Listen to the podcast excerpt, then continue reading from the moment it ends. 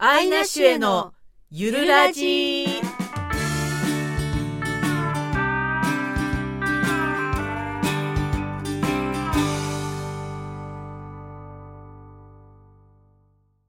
はい始まりました、えー、アイナシュへのゆるラジです、えー、私梅でございます アイラです。こんにちは。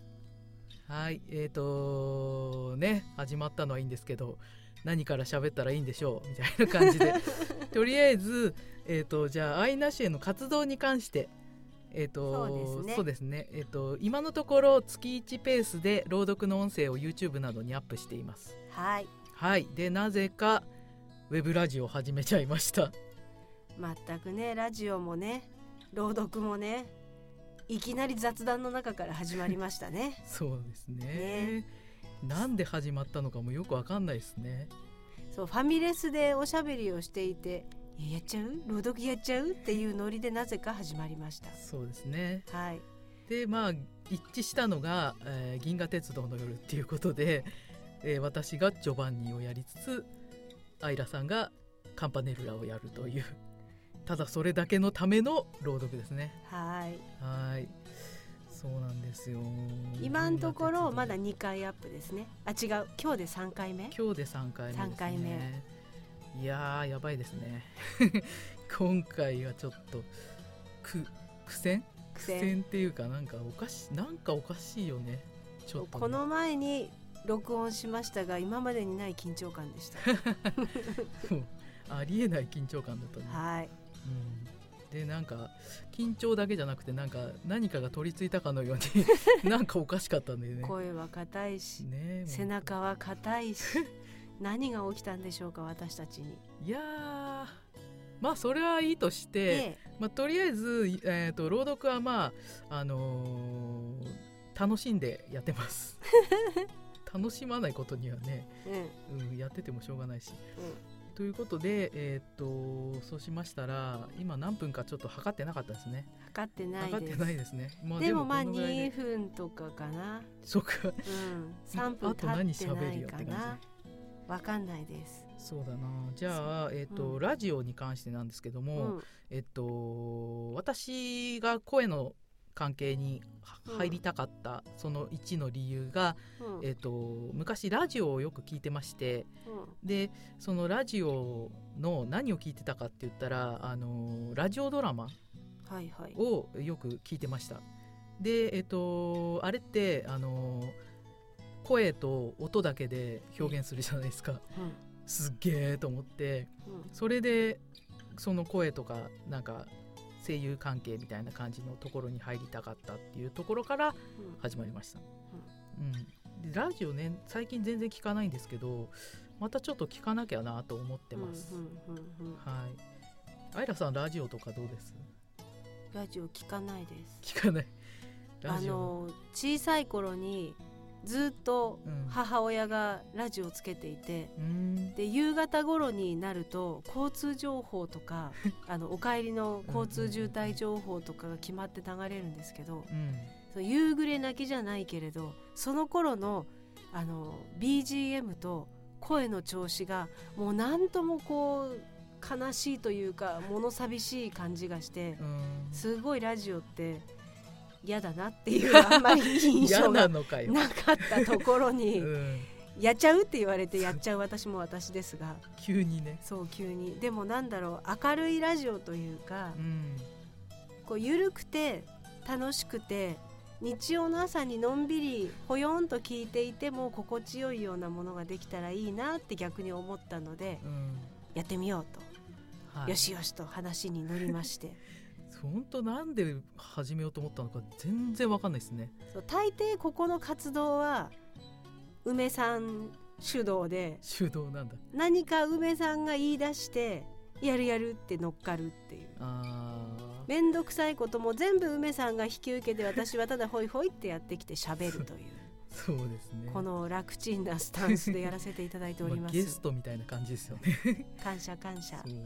そう。なんですよ。ウェブラジオなんか検索し多分検索しててラジオが出てきてでなんかこれややった方がいいんじゃないみたいな感じで始まったんですけどね。ななんで私がウェブラジオに行き着いたのかがよくわかんないっていう毎回そんな感じですよね、うん。朗読の時もなんかうん。なんで朗読始まったのかもう全くわからないっていう、そう不思議。なんかお導きですかね。ね本当に、まあでも流れが気になったら即やるっていう人たちなんだなっていうことでね、それだけははっきりしてるなってそうですね、まあいろいろやってみてうん。その中で自分に合ったものが見つかったりうん。人に喜んでもらえるものが見つかったらいいかなとうんうん思っておりますが。はい。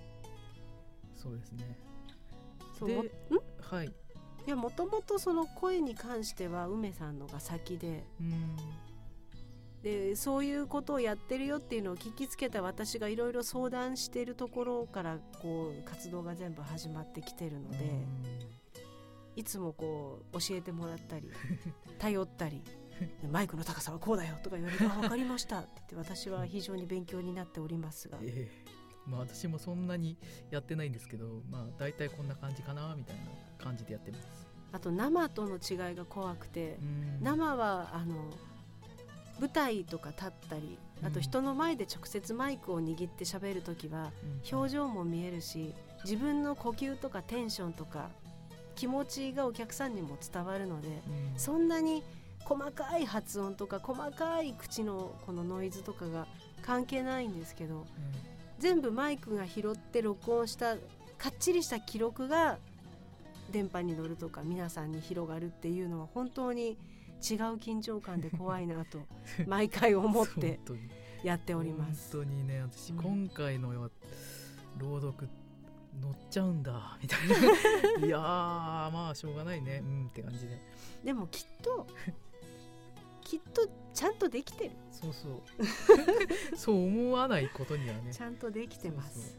まあなんか一回一回ちょっとずつあのね上手くなっていけばいいやみたいそうなですね。ゆるい感じでそうそう。で銀河鉄道だけじゃなくてこう子供向けのもっと楽しいお話もやってみたいしうん。大人の方が聞いててもなるほどなって思えるようなちょっとしたこう物語とか小説も読んでいけたらいいなと思うし。うんなんだろう。聞いてる人があ聞いてよかったなって面白かったなって思ってもらえるものを提供できる形にどんどんどんどんこう充実させていければなとうん。私は思っております。そうですね。はい、そうですね。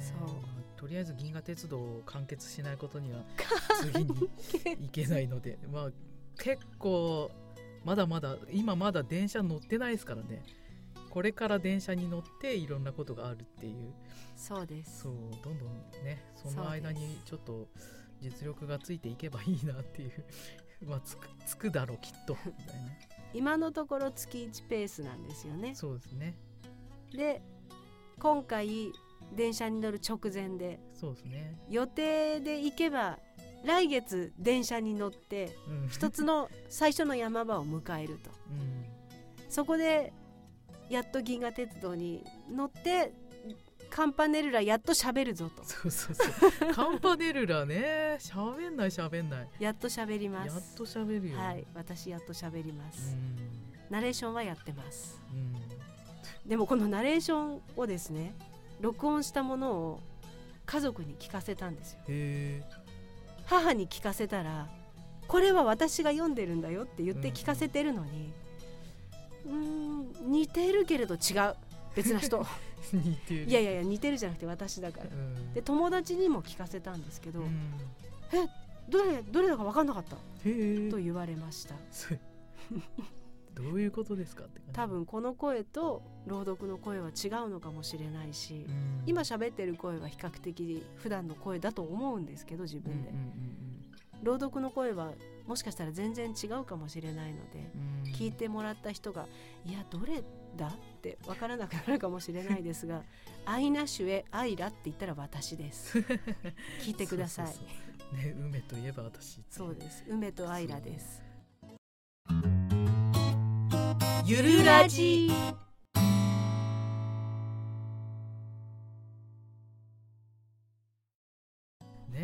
声に関しては本当にもう課題が盛りだくさんすぎて毎回毎回ねちょっとずつ上手くならないことにはまあ、一気にねうまくなれるんだったらねそれに越したことないんだけどね確かに。本当に。ちょっとずつでもしょうがないいいかないと。あと銀河鉄道の夜の世界ってすごい深いというか、うん。濃いというか濃いね、言葉一つ一つ文章一つ一つの中に詰まってるその情景であるとかニュアンスが濃いじゃないですか。うん。うんだから他の小説を読む時のスピードで読めないしあと他の小説や物語を読んでる時のような軽いなんというか心持ちというかうん。伝える気持ちでは消化しきれないようなうん。なんというかこう濃厚チーズケーキみたいな重さが あって噛み砕かないとじゃないですけど。だからその辺の違いもちょっとなんというか表現していけたらというか面白くやっていけたらいいなと思ってます。銀河鉄道のねなんか宮沢賢治節みたいのがねう、ん、うまく出せればいい,、うん。ですけど。好きな人は好きなので宮沢賢治を。そうですね。多分聞いてる方の中でもし本当に宮沢賢治好きな方がいたらうん。ここはこうだなこうじゃないなってこだわってきっとうん。聞いてくださってると思うしもしかしたら自分だったらこうやるって思いながら聞いてる方がいらっしゃるかもしれないし。でもね梅さんも結構宮沢賢治の世界はなんか自分なりにこう解釈とか思いがまあねねでも読んでくとどうしてもそうなってくるっていうか読み深めてるわけだからどんどんなんか特にジョバンニをずっとやってるからもうジョバンニジョバンニジョバンニみたいな感じであジョバンニってこういう人なんだ みたいなのがどんどんね明確になっていく感じはありますよね。うんうんうんうんそうなんですよだからカンパネルラは全然喋んないから、これからどういう人なのかっていうのがだんだん分かってくるのかなみたいな。でこの間喋った時もねそのジョバンニとカンパネルラの関係に対するうん。こう私と梅さんの見解の相違ってちょっとあったじゃないですか。うんうんうん見解の相違というかこうでああるだろうということとこうであってほしいという希望の違いというか。そのそうこれから2人は、まあ、銀河鉄道の夜知ってる人は多いと思うんですけどこれから2人は、まあ、最終的に離れていってしまうんだけれどもうん。それにあたってこの銀河鉄道という幻想の世界を2人で旅していくその時の2人のなんというか立ち位置というかポジション心の位置というのがうん。どういうところにあるかで読み方が変わってくると思うんですけどうん。そこもねちょっっと私の解釈とうん。梅さんの解釈と違ったりしましたよね。なんなんかね、うん。やっぱジョバンニでやってるからうん。ジョバンニはすごいあのーなんていうのかな。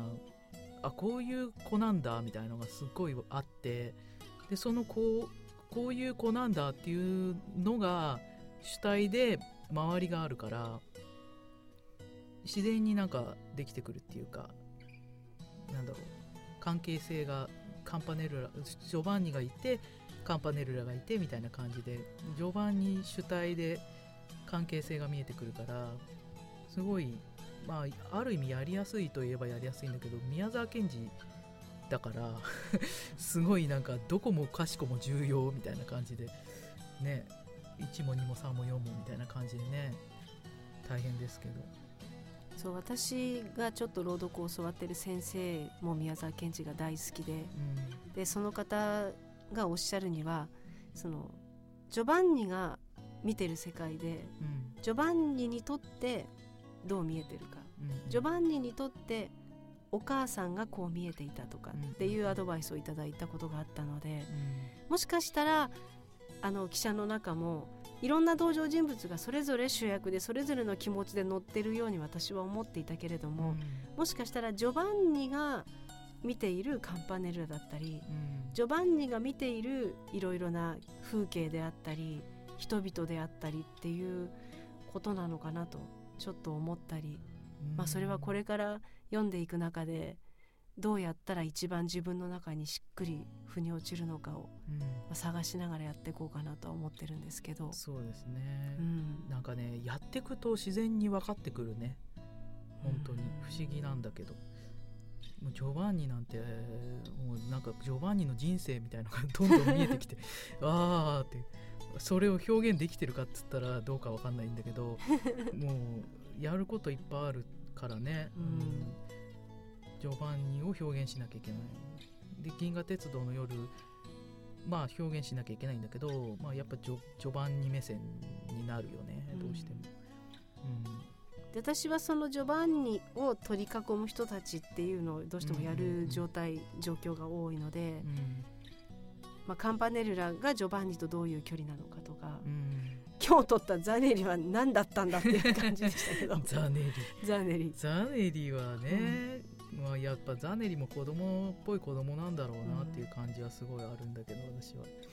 なんかなんだろう。仲わ仲悪いんだったらちょっかい出さなきゃいいのにみたいな よくある子供同士のね。まあ昔の子供なんでしょうね。今の子供というよりは、うだね。のいじめっ子がいたとかクラスでリーダーがいたとかああいう一昔前の懐かしい子供たちの関係性なんだと思うんですけど、うん仲悪いっつったってねなうんん。か一緒に遊んでたりするんで、そうそうそうそう。いそうそう。意地悪してみたりでも誘ってみたりっていう、面白いよね。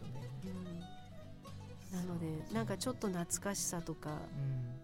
そういう郷愁じゃないですけどそういうものもある世界観なのでうん子供がもしこれを聞いたらあ物語の筋だけをああそうかそうかって聞いてくれるかもしれないし大人が聞いたらなんかその奥にある何かこう物悲しさとかもう一つ美しいものとかうん。届きたいのに届けない届ん？届かないものとか、うん。なんかそういうものを感じたりとかそういう深いものが伝えられるように読めたり聞いてもらえたりしたらいいななどと いろいろ考えることは考えるんですが あとは声に乗せるだけと、ね、もうあとは精進のあ精進するのみです、ね、本当に。本当に。もうここはねいくらやってもできちゃうのが芝居だからね。うん、永遠にやり続けるみたいな感じで。でもやっぱり綺麗な世界じゃないですか。うん。この次読む予定のあの天気林の言っちゃっていいのかな？天気林とか 銀河ステーションとかあの辺の情景描写も一つ一つん？一つ一つが本当に綺麗で、うん。その綺麗さをどうやってこの声というものだけで伝えられるのかなっていうのはすごい楽しみでもあるし。ね。うん。多分音色とか声色っていう意味でも工夫が必要だろうし、うん。言い方スピード音の当て方強さ弱さとかそういうものを私は考えながらやってしまうんだけど、うん。梅さんは割とね中身を作って自分の中に中身を落としたらあとふって自然にうん出る感じなんですよね。なんか細かいことができないんだよね。なんか細かいことをやろうとすると中身がついてこないからどっちを優先するかなんだよね。やんなきゃいけないんだけどね本当は。一音一音出さなきゃいけないんだけどどっちを優先するかっつったらやっぱ内面中身を優先しないとできないね。やっぱ。そうなんですよ。ゆるラジ。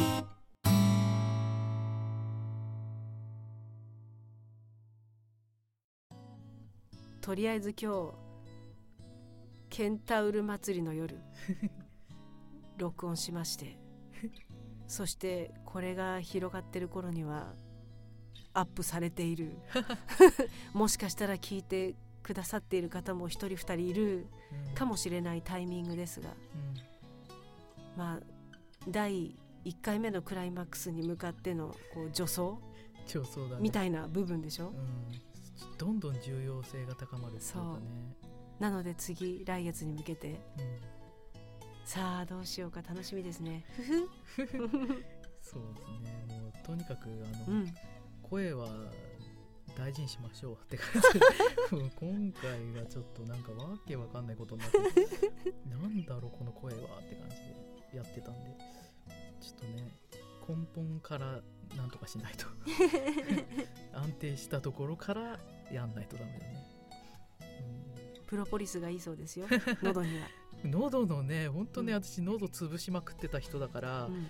喉にいいものはね喉に悪いものももう全て知り尽くしてる知り尽くしていいる。過言ではないって感じで。蜂蜜はどうなのかしら？蜂蜜は私は合わないんだよね。合わない。うん、あの砂糖を丸飲みするといいとか言う人もいるんだえけど、え全然私はそういうのはダメで、うん。商品名出して大丈夫なのかしら？商品名は出さない方がいい。あのいろいろこう栄養錠剤あるじゃないですか。疲れた時に飲むような。あー。エゴーアゴールドとかそういう。あれで B, B ね。ビタミン B 系ね。そうそうそう。あれで一個だけめちゃくちゃ喉に効くやつがあるんですよ。へ他の飲んでも効かない。まあ疲れは取れるのかもしれないけうんうんうんどそれだけ効くあの飲むとですね大変にんにくの匂いがこう中から上がってきてで液体も売ってるんですけどコンビニとかで、ちょっと安い方じゃなくてちっちゃい瓶で300円ぐらいのやつ。どうにもこうにもならない時はあれを飲んで本番をやると声は出ます。そうなんだ。ただ大変にんにく臭いので人に近づけません。そうね。声に関しては本当私はビタミン系がね合うんだよね。あのビタミン C と、うん。あのベベータカロテン。あの人参ね。人参100%のジュースとかガブガブ飲んでたけど。あの粘膜が弱いから粘膜に効くものがすごい喉に良かったね。へえなるほど。そう。そしてウーロン茶をね一滴口に含んだだけでもう喉枯れたね。そうウーロン茶はダメ。あのお茶系は緑茶のあったかいのは大丈夫だけどなんか喉があのカスカスになるのでちょっと危険って感じですね。確かに音楽劇をやった時に、うん。あの受付のお手伝いをして楽屋を整理したら冷蔵庫の中にはウーロン茶が一本も入ってなかったですね。そうそうそう。リクエストなんでしょうねあれね。そうだね。紅茶とかはあるんだけど、うん。紅茶はいいっていうよね、なんか特に声楽系の人はなんか紅茶がいいっていう。でも私の声楽の先生に言ったら「え私ウーロン茶も飲むわよ」と言ってましたつわもまあ飲む人は飲むよ。ね 飲む強い人はね。そうなんだよね。あとメロンがダメだとかさなんかいろんなあー誰かが言ってた喉イガイガする、うん、なんか繊維みたいのがね喉に引っかかるらしい、あちなみに私メロン大好きなんですよ あの何よりも大好きです。えメロンください。ー ください マスクメロンこの間あのマスクメロンのケーキを食べたら非常に美味しかったです。へえ。そんなんあるんだ。あるよ。メロン大好き。プリーズメロン。メロンまあいいや。とりあえずそんな感じでえっとねオープニングトークダラダラ喋ってましたけど。さあこれ編集できるんでしょうか、まあ編集したりしなかったりみたいな感じで。多分十数分喋っているのでそうですね。しかもところどころ商品名も入っていたり あとなんだいろいろうんとと言ってったりとかですね。まあ、それはしょうがないよ。そう。それはいいよ。あと2別に人で同時に喋ったりとかね。細かいカットが必要だよ。そそれも別に大丈夫ですよ。あの普通に聞ける分には大丈夫なんで。これ大丈夫なのか？大丈夫もうちょっとテンションが高い方がいいんじゃないだろうか？いやでもこのぐらいじゃないの？ラジオって。ゆるゆる？ゆるい感じで。もうちょっとでもあれはテンション高かったんでしょ？元気だったんだよね？ああいや、きっかけとなった某番組。そうだね。あれは一人でやってるから結構うん。テンション高めで、わーってやってた気がするけど。テンションが高いというより明るかったのか。そうだね。声も明るいし、ううんん誰だよって感じだけど 誰の話なんだよお前みたいな。私はですねみたいな なんかそういうノリでしたね。よくありがちなね、うん。あのラジオでよくあるうん。か感じの。でも今思えば確かに内容もまとまってたしよかったねあれ、うん、だから、うんまあでもこれはこれでううちらのやつもまあ普通にラジオとして聞けるんじゃないかなと思ってますけど。恐ろしい後本で聞い当かってみよ まあとりあえずじゃあそんな感じでえっ、と次なんですけども、はい。えっ、とアイラさんのはい。一応今今のところレシピコーナーうん。と梅の引用遊びのコーナーです。はい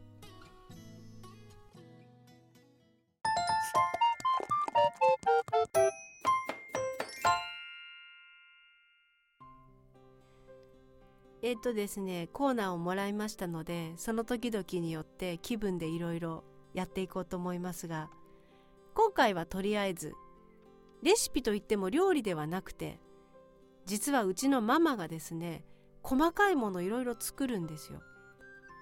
あの料理の品物本ではなくだしとか肉味噌とからっきょうとか埋めつけたりとか松前漬けをつけたりとかなんかご飯のお供的なもしくはお料理にちょっと役に立つみたいなものを作るのでそういうのをちょろちょろっと紹介していた紹介していけたらなと思っております。そして今日はなんとお味噌汁もうどんも全て一瞬で美味しくなってしまうというスーパーだしでございます。材料は4つです。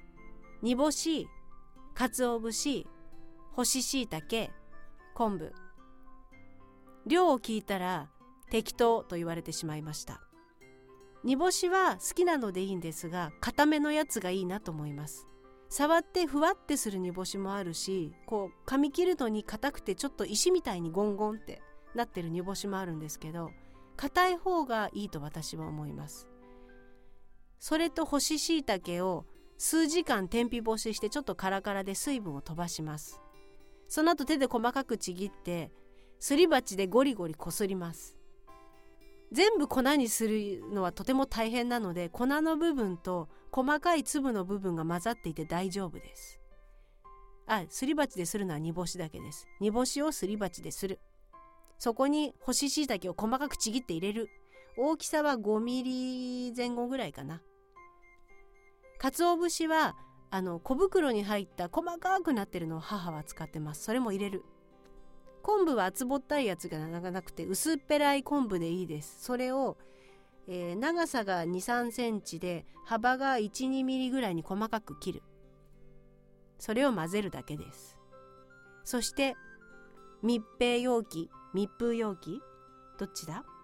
あの湿気が入らないような入れ物に入れておきます。あとはお味噌汁の出汁にしたりうどんの出汁にしたり。非常にうまいです。簡単なのでどうか皆さんもやってみてください。今日はお出汁の紹介でした。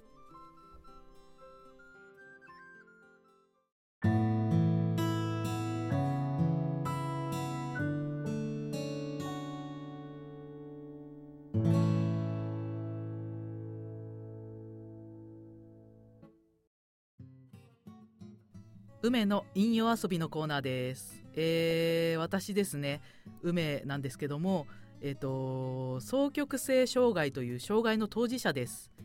で、双極性障害っていうのは、層とうつを繰り返す脳の障害で、躁うつ病とかも呼ばれますね。はい。で、えっ、ー、と、なんで引用遊びかっていうと、躁うつを陰陽に例えて、躁うつを遊ぼうっていう意味を込めて作った名前です。ねもう躁うつ病とかあの脳の障害だからっつって悩んじゃったりとか悲しんじゃったりする人が多いみたいなんですけどもそれはもう悩む悲しむやめて遊ぶ持ってるものは生かしましょうという発想から作りました。でえっと双極性障害には層とうつと混合とニュートラルっていう4つの波があります。でそう状態っていうのはテンションが高くて、まあ、無謀で気が大きくなったりとかあと空回りだったりとか、まあ、全てが中途半端ですね。で、えー、思考の速さに現実がついてこない状態です。で、えっとまあ、人によっては俺は空を飛べるんだとか言って本当に飛び降りちゃったりとかして死んじゃったりとかっていうこともあります。なのでテンション高くてもそれはいい状態ではないです。危険な状態です。でえっとうつとは、えー、まあ、うつの人は結構多いのでもうみんな知ってるかもしれないですけどまあ大うつって呼ばれるすごいうつ状態の時っていうのはあの文字が読めなかったりとかもう本当に動けなかったりっていうことで、まあ、要するに脳が機能してないっていう状態ですね。で生命力もないっていう状態なので、まあ、例えば自殺願望があっても、まあ、死ぬこともできないっていうぐらい本当に動けません。これはあの元気になってくると死ね死ねちゃうのでこれはこれで危険っていう どの状態も危険なんですけどまあいろいろね危険にもあのどういう危険さみたいのがあるんだけどあのまあ一番危険なのは混合状態。混合状態っていうのは層とうつが交互じゃなくて同時に存在するもうほんとぐっちゃぐちゃで危険な状態です。でも何が何だか分かりません。混乱状態です。で、えっと、私が一番症状がひどかった頃の混合状態の時っていうのはあのまあ、例えばなんですけども自転車しか乗れないのに F1 を操縦させられてるみたいな状態でもうなんかすごい速さの中に、あのハンドル握らされててで必死でまあグワーって握ってるんだけどちょっとねちょっと気をそらしたっていうかちょっとハンドル切り損なったらもうドカーンって感じで爆死。でそのままドーンって打つ落ち。もうギリギリ状態ですね。本当に危険な状態です。まあでも相打なんで上がったら落ちるみたいなのがあるんでまあ混合状態の後は落ちますね。でまあ落ちてるけどそのうち上がるというわけわかんないですね。本当にね。もうさあそんでニュートラルっていう状態があります。ニュートラルな状態っていうのは波が穏やかで本当に問題のない状態。なのでまああの普通に生活のできる状態ですね。もうみんなここを目指してますね。まああの躁うつ病って治らないあの障害なのであの寛解状態っていうのを目指すんですけど寛解状態っていうのはあの症状が出てない状態なんですけど、まあ、ニュートラルって言ったら寛解状態って言ってもいいんじゃないかなって感じです。でそこに行くためには薬が必需品ですね。もう薬舐めてる人いますけど薬を飲まないとやっぱね安定させられないですよね。もう永遠に繰り返しちゃうからまあ年取ってそのうちエネルギーがなくなってくればだんだん収まってくるんですけどそこまでずっとみんなあの波があるまんま生きていたいかっつったらちょっと厳しいでしょうっていうあの人生崩壊しますからね、まあ、薬を飲んでくださいって感じですね。飲まないことには何がどう効いてるかもわかんないしうーん治す意思がないと思われてもしょうがないですよね。なのでもう薬嫌かもしれないですけども薬は必需品なのでとにかく薬を飲むっていうのはもう守ってください。で誰に言ってんだよって感じだけど、まあ、総局の人が聞いてる場合ねそう薬は必需品だからねっていうまあでも、うん、他の人はちょっと分かんないかもしれないけど薬はすごいですよ。薬は治さないんですけどごまかしてくれるのであのごまかしてる間に自然治癒力で治っていくっていう ことなんで、まあ、風邪薬とかでも何でもそうなのでちょっと意識して今度飲む時は俺はこれで治すんじゃねえよ自然治癒力で治すんだよとか思ってると自然治癒力が働きやすいかもしれません。はい。という感じで、まあ、引用遊びのコーナーでは、まあ、双極性障害に関わる話をしていこうかなと思ってます。で誰が聞くんだよって感じだけど、まあ、それはあの、ね今後ちょっとあのー、どういう風にしていくか分かんないけど今のところは私が双極性障害だっていうことで そういう風にしようと思います。で、えーと、今回説明だけだったんですけども、まあ、次回からはもうちょっと日常的な話になるんじゃないかなと思ってます。えっ、とそうですね。大体私9月になると落ちる人なのであのいやちょっと最近調子悪いですなみたいな話とか そういうのになるかもしれません。はいよろしくお願いします。ゆるラジ。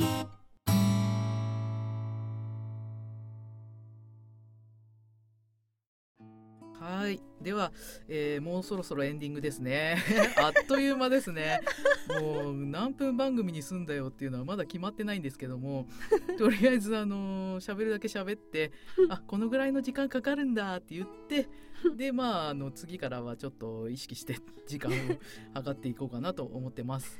でねラジオ初ですけどどうですか？これでいいんだろうかっていう感じがいっぱいです。まあそうですよね。何気に緊張とかもしますよね。だからなんだろう。まあ素で喋ってるつもりだけど素じゃないかもしれないですよね。当たり前だけど。なんかちょっとテンション高いっす私。あの 普段こんなに喋らないっすね。もうラジオだから喋らなきゃみたいな確かに普段よりちょっと声が高い。高いよね。高くてどうすんだよって低い方ね低い方をちょっと出していかないことには。あでもあの、うん、そんなにいつもとそんなに違うわけではないです。あの電話取った瞬間誰だよお前ってなるようなあんなに変化ああいう変化はないので あの自分の声の範囲内。そうですね、うんでもあれ昔はよくありましたよね。うん？なんか「はい何々です」みたいな電話の出方。今ないけどね。ああいや今私やりますね。へえあのものすごくいい人そうに出てしまう。いやいい人ですよ。いい人なんですけど。いやわかんないけど。やっぱりあの相手に不快感を与えたくないって常に思っているので、一番いい人に聞こえる声で出てしまう。まあそれはいいけど。そんなのはいいけど、まあね、うんうん。悪い人よりはいい人の方がいいのでまあいいかなって感じです、ね、まあ確かにでも初回ということうで、ん全く何をどうしたらいいかもわからない手探り状態でやった結果なのでうん。聞くのが楽しみでもあり怖くもあり、自分でね、うん。うん、自分で聞いてみてこんなこと喋ってた、ねみたいな2回目からガラッと違うことをやるかも。っ ていうか2回目あるんだっていう感じですけど、本当に引用遊びなんかどうすんだよおいみたいな。何なんだよこのコーナーは。みたいな。でまあね。これで違う物語を朗読してみたりとかもしたいなと思ったり。り、そうですね。うちのママそうそううちのママいろんなレシピ持ってるんでまたこんなのあるよって言っはいてみたり、そうですね。うん、あとはあれなんですかねそのフィードバックっていうかできるんですかね？このメールアドレスにレシピお願いみたいな。今のところはちょっと考えてないんですけど できるといえばできますね。ちょっとでもまあしばらく自分たちでやって あのなんて言うんだろう。その他の人の意見が入ってくると迷うので道に迷うのでとりあえず自分らでやっといてでもし気が向いたらみたいな感じだねそうか我が家のレシピ紹介みたいなこう人に頼る作戦はダメですね。ね。そうそうそう。おおはがきをお願いしますみたいな。メールメールか今は、うん。多分。そうね。そういうのはまあ今後今後もしやるんだったらまあやろうかなみたいな。おいおい。今のところはそれは考えてないです。自分で自力で喋りましょう。というところで、はい。まあ、えーいい時間なのでとりあえず、まあ、次回あるよねっていう、まあ、あるのかなみたいな感じで。全然違う話になってるかもしれませんが、うん。次回もやりたいとは思っていますので。ね。もしまあ本当に聞いてくれてる既得な人がいらっしゃいましたらだい。たい1ヶ月後くらいかなと思いますのでちょっとチェックしといてください。あ朗読は1ヶ月に一遍やる予定です。だいたい新月頃にアップの予定です。あ言っちゃった。言っちゃったってバレてるから。言っちゃった毎月新月頃に朗読アップします。それに合わせてこれも放送放送でいいの？放送。放送じゃないね。載せる予定です。配配信。信。配信予定です。交互期待。まあそんな感じで、えー、とゆるゆるやってきました。まああのエンディングということで、まあ、次回もあのお楽しみにという形で。じゃあ今回はこんな感じで終わりましょう。はーいではでは。さよなら。ええ